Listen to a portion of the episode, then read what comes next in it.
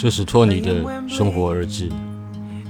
这是一档关于旅行、家居、阅读以及生活灵感的个人电台。今天想分享一本书，是松浦弥太郎的《二二一百》。将习以为常的随身物品和小心珍藏的宝贝们再次拿在手上，细细端详，心底会浮现什么样的故事呢？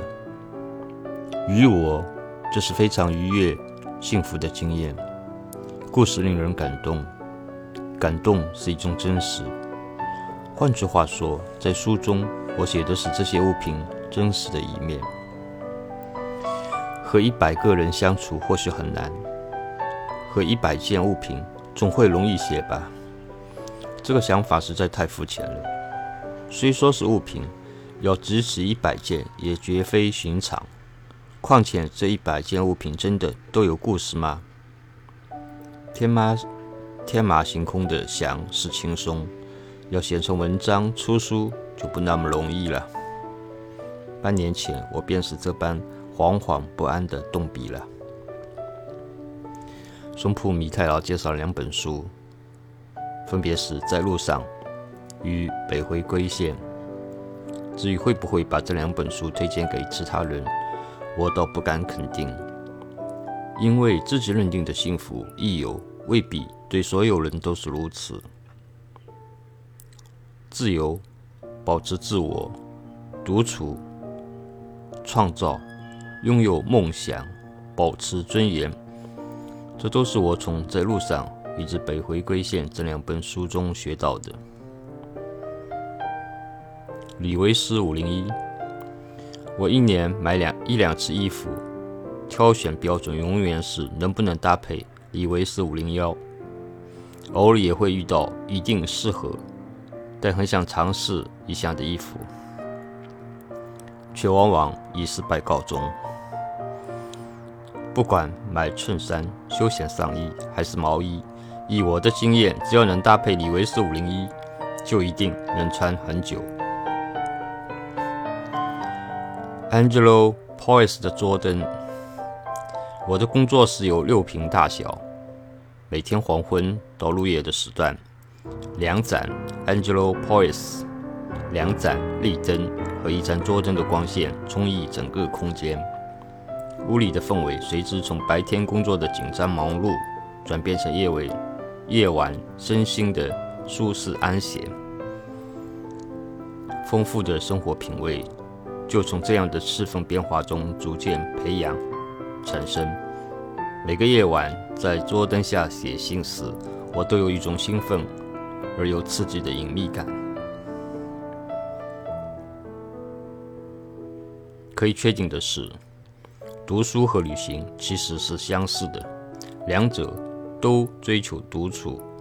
读书是一个人踏上的旅程，旅行则是独自开始的阅读。跟人见面时，我格外在意自己的手，或者说手指，无论穿着多么体面，发型多么讲究，面部保养多么仔细，如果手手指没有经过精心护理，指甲太长，皮肤又干又粗糙，似乎就会泄露自己日常生活的懒散，这是我不喜欢的。棕木黑的沙发，棕木黑的沙发是丹麦家具设计师汉斯瓦格纳的 G 二九零，这是祖父的遗物之一。我在这张沙发上度过许多独处时光，至今仍。常坐在上面思考、读书，踏上一个人的小小旅程。保罗·哈尔滨的衬衫。三次在咖啡厅相遇时，他邀我一起去天体海滩，于是我们一起去了这个温哥华当地人才知道的美丽海滩。回程时，他建议不如交换一件随身物品，当做一件如故的纪念。我欣然把印有 Call Box 商标的大手提包送给了他，他则把穿在身上的白衬衫脱下来送给我。虽然尺寸稍大，但在后来的旅程中，我始终穿着。南部铁池茶壶，南部铁池让我想起在伦敦时住过的一家小旅馆。那家旅馆用的不是普通的英式小茶壶，而是南部铁池大茶壶。老板娘得意地说：“用这种茶壶泡茶，口味很好，哪怕凉了都一样可口。”我问他这茶壶哪来的，他说是在日本买的。